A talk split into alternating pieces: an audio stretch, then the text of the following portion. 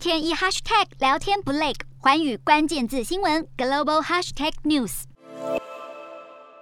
乌俄战况僵持不下，各国对俄罗斯的制裁也陆续加码。特别是美国近日众议院通过停止与俄罗斯和白俄罗斯永久正常贸易关系，预估不久后参议院也会通过，让美俄经贸对抗情势持续升高。永久正常贸易关系的前身是正常贸易关系，因为冷战时期为了防堵共产国家扩充势力，美国对这些共产国采取禁止贸易、限制贸易或是课征较高的关税。而当这些共产国家开始走向市场经济，美国便给予这些共产国家。不歧视的最惠国待遇关税，也就是所谓的正常贸易关系。而这样的贸易关系必须要逐年审查。自从中国和俄罗斯分别在二零零一和二零一二年加入世界贸易组织 WTO，为了符合 WTO 规范，美国国会通过与中国和俄罗斯建立永久正常贸易关系，意味着不需要再逐年审查。如此也让美中及美俄经贸关系得以大幅开展。如今为了制裁俄罗斯，美国现在终止了与俄国的永久正常贸易关系，而欧盟以及 G 7等其他国家也取消了 WTO 下俄罗斯最惠国关税待遇，此举将重创俄罗斯经济。这项制裁对于美国可能不是太大的影响，因为美俄经贸关系并不密切。俄罗斯对美出口只占其总出口大约百分之四，而美国来自俄罗斯的总进口只有约百分之一。但对于欧洲来说，就完全是另一个层次了。欧洲对于俄罗斯的能源相当依赖，俄罗斯天然气工业公司向欧盟提供至少百分之四十的进口，波兰更多，有百分之七十。而且欧欧洲其实。尚未找到替代能源。如果后来俄罗斯采取报复，